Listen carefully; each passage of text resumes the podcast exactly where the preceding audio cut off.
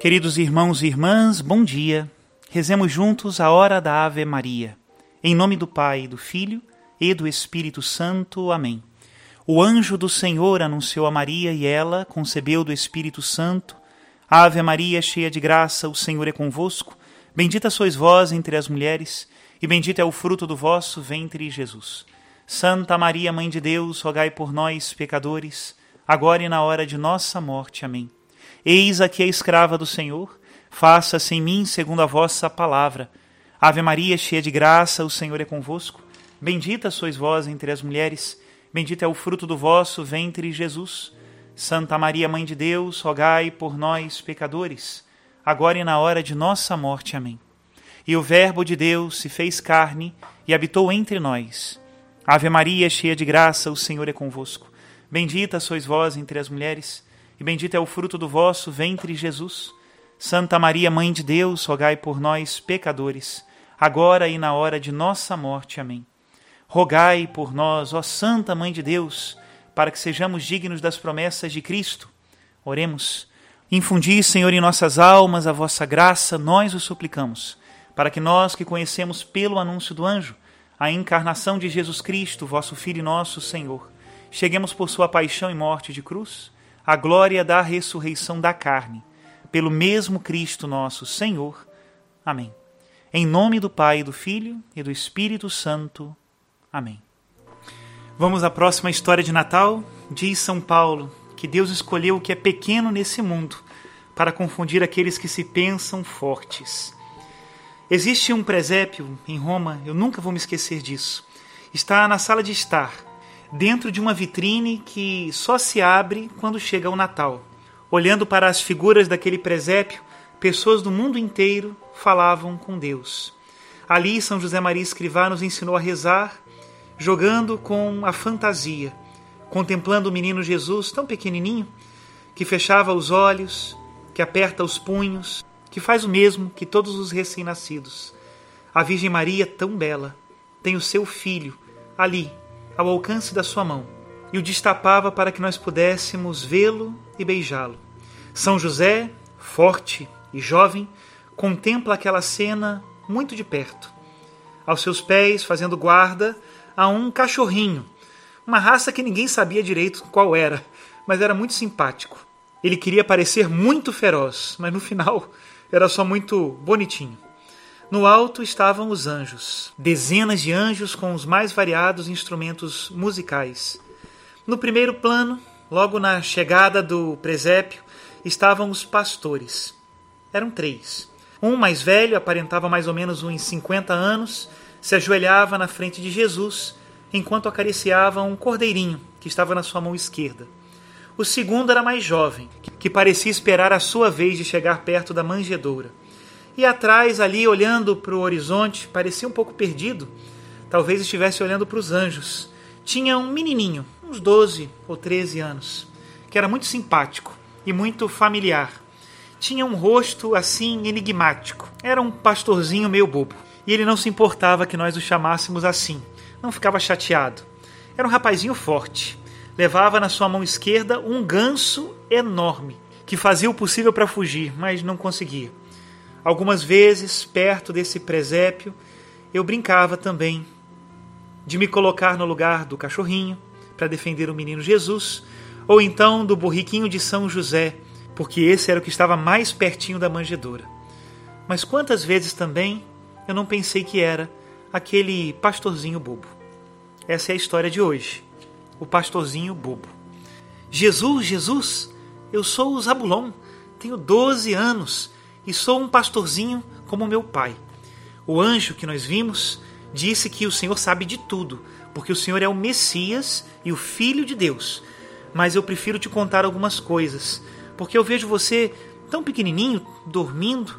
E então eu pensei: será que ele está sabendo das coisas? A minha mãe se chama Joana. Ela morreu quando eu era ainda muito pequenininho e por isso meu papai me disse que eu devo amá-la ainda mais do que todo mundo que está nesse mundo. Eu até acho que eu gosto mais dela do que ele, mas não fale isso com ele que ele fica triste. E eu não quero ver ele triste porque ele está sempre do meu lado e me ensina muitas coisas boas. Me ensina, por exemplo, como se chamam os ventos que trazem a chuva e aqueles que trazem o sol, o calor do deserto, e fica muito nervoso quando as ovelhas fogem. Também conheço o nome de alguns pássaros, ele que me ensinou. E por último, ele está ensinando para mim o nome das estrelas. Mas isso é muito, muito difícil, porque são muitas e eu não tenho boa memória. Mas olha, na noite passada apareceu uma estrela nova bem em cima de onde o Senhor está. Depois, quando o Senhor acordar, dá uma olhadinha. Jesus, eu sou um pouquinho bobo. Não precisa disfarçar. Eu sei que todo mundo sabe disso. Todo mundo sabe. Me chamam de tonto, de bobo. E eu acho que todos os bobos se parecem, porque todos são chamados pelo mesmo nome, menino bobo. Eu queria dizer para todo mundo que foi assim que Deus me fez e que eu sou bom, não sou mal como essas pessoas que acham que não são bobas. Gosto de ser bobo porque as crianças riem comigo. E logo quando me veem, ficam muito contentes. Me contam piadas e ficam muito à vontade perto de mim. E nesse momento eu finjo que sou ainda mais bobo. Se o senhor soubesse todas as minhas aventuras.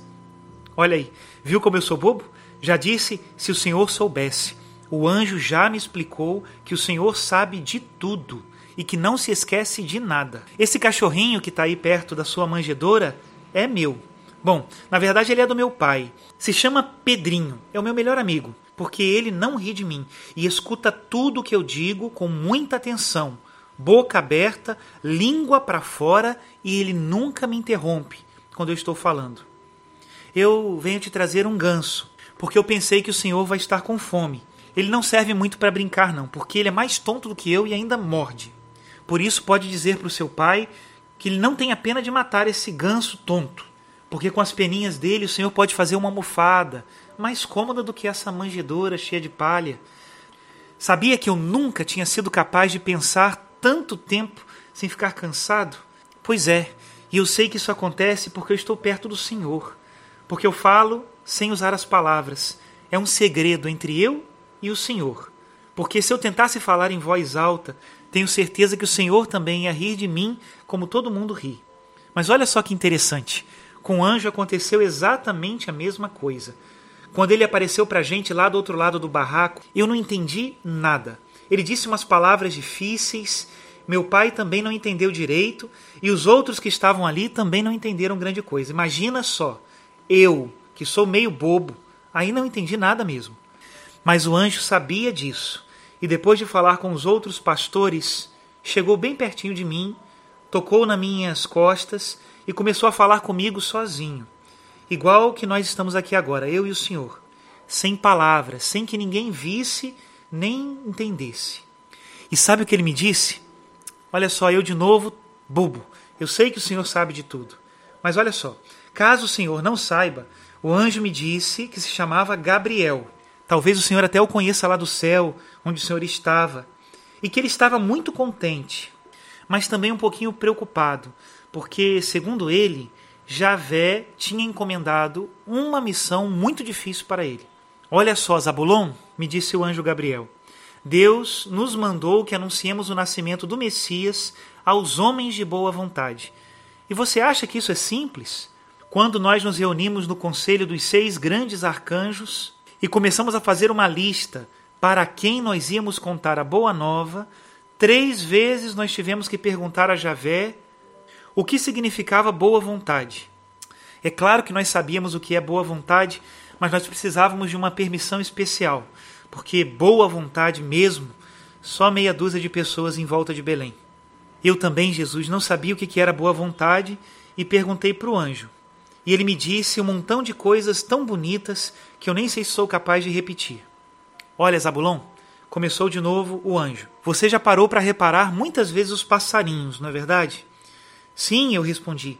O meu pai me ensinou a distinguir aqueles que são bons daqueles que são maus, porque tem alguns que espantam as ovelhas. Você também sabe, continuou o anjo, que tem alguns que voam sempre baixo, ciscando e bicando no chão. Outros entram inclusive em latas de lixo, em estábulos. Alguns estão tão felizes no alto das árvores, são mais pequenininhos. Mas há também aquelas aves que voam alto, que constroem os seus ninhos na copa das árvores e nas montanhas mais altas, e que se elevam para o céu sem nenhum esforço. Enquanto Gabriel falava, eu ficava imaginando os passarinhos e já tinha perdido o fio da meada. Já tinha esquecido que a minha pergunta era o que significava boa vontade. Então o anjo me disse: Aos homens acontece algo mais ou menos assim. Deus os criou para voarem muito alto. Entretanto, alguns preferem ficar embaixo, perto do esterco das latas de lixo. Outros utilizam as suas asas para exibir-se numa espécie de voos acrobáticos, mas poucos, pouquíssimos, querem de verdade chegar mais alto. Chegar até onde? perguntei ao anjo. A Deus. Eu sei que você entendeu muito bem, Zabulon. Esses são os que têm boa vontade, aqueles que voam alto e procuram a sabedoria de Deus. Ah, então, não sou como esses aí. Eu sou meio bobo. Como eu poderia ser sábio? Você, Zabulon, você é dos que voam mais alto. Tem um coração exatamente como Javé o criou, que sonha em conhecê-lo e em amá-lo. Não fique se importando com a sua memória que não é boa. Alcança a verdade. Ama a Deus. As aves que voam mais alto não são aquelas que mais fazem acrobacias, mas aquelas que se deixam levar pelo vento e aprendem a navegar sem se cansar, abrindo as asas sem medo. Foi isso que o anjo me disse, Jesus, e eu compreendi tudinho. Será que o senhor pode acreditar? Sem pensar, compreendi. Comecei a pensar até que eu tinha começado a ser inteligente. E fiquei assim, olhando para o rio e pensando em como Deus deveria ser. Sabe o que eu te digo, Jesus? Que eu estou muito contente em estar do seu lado. Não tenho inveja do meu irmão André, nem da minha irmãzinha Ana, que são ricos e têm grandes rebanhos e muitas oliveiras, mas estão longe daqui. Eu te agradeço de todo o coração, Jesus, porque o Senhor escolheu a um tontinho para ser sábio. E o que me importam esses sábios do mundo se eles estão longe de ti? A única coisa que me importa é que eu estou perto de ti. Segundo o anjo, Javé me escolheu para ser uma figurinha deste presépio, só para explicar às pessoas que as únicas vidas que são inúteis são aquelas que negam o Senhor, que não te procuram são como passarinhos sem asas. E Deus algumas vezes escolhe os tontos para confundir os inteligentes. Só tem uma coisa que pesa no meu coração, Jesus. Como eu te disse antes, minha mamãe morreu quando eu nasci. E ainda que eu goste muito, muito do meu pai, eu sinto falta delas às vezes. Como eu poderia te explicar? Às vezes eu fico com um pouquinho de inveja dos cordeirinhos do rebanho quando eles dormem junto da sua mãe. Olha só como eu sou bobo, Jesus. Mas posso te contar mais um segredo? Agora que eu coloquei os meus olhinhos na sua mamãe, não sei como te dizer, mas só de olhar para ela, parece a minha mamãe. Ela olha para mim e sorri como se eu fosse bonito. E eu sou meio feio. O senhor me deixaria voltar aqui de vez em quando para estar ao seu lado? E para estar ao lado dela? Parece que a sua mamãe não se importa. E São José também não. Vou trazer sempre manteiga e leite e eu posso trazer lenha também, se vocês precisarem. E se eu tiver alguma dúvida, tenho certeza que a sua mamãe me explicará tudo, porque o Senhor eu já vi que só fica dormindo. Jesus, posso te dar um beijo? Por favor, não acorde, por favor. Não quero que Maria fique preocupada. Até aqui a historinha do Zabulon, um mestre do Natal. Aprendamos a sua lição. Que Deus abençoe a todos. Em nome do Pai, do Filho e do Espírito Santo. Amém.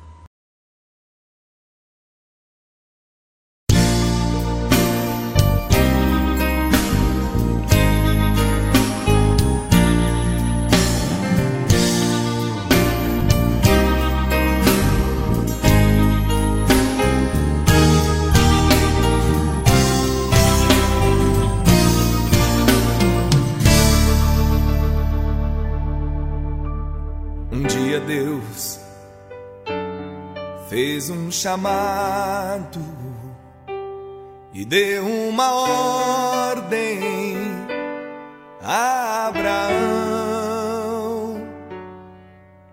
que disse sim ao Deus que o criou e assim nasceu uma nação.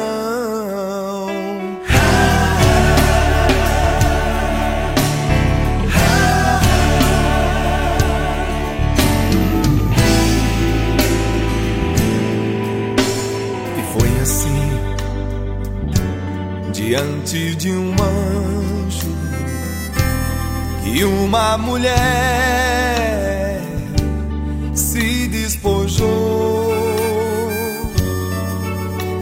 olhou para o céu e disse: Eis-me aqui, e desse sim nasceu Jesus. Quero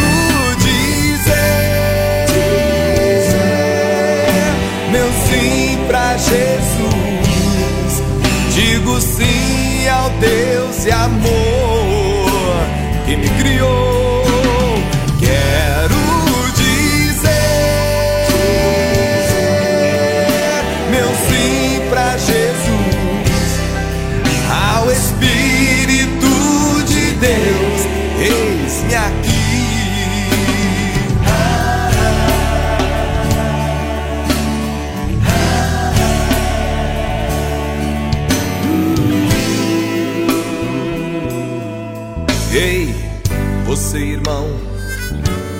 Que tem relutado a dizer um sim ao Santo Deus.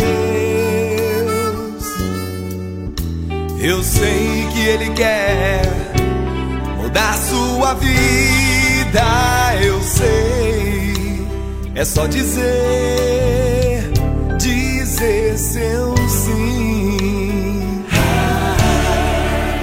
Dia Deus fez um chamado e deu uma ordem ao padre Jonas que disse sim ao Deus que o criou e assim nasceu a canção nova. Quero dizer meu sim pra Jesus. Digo sim ao Deus e amor que me criou.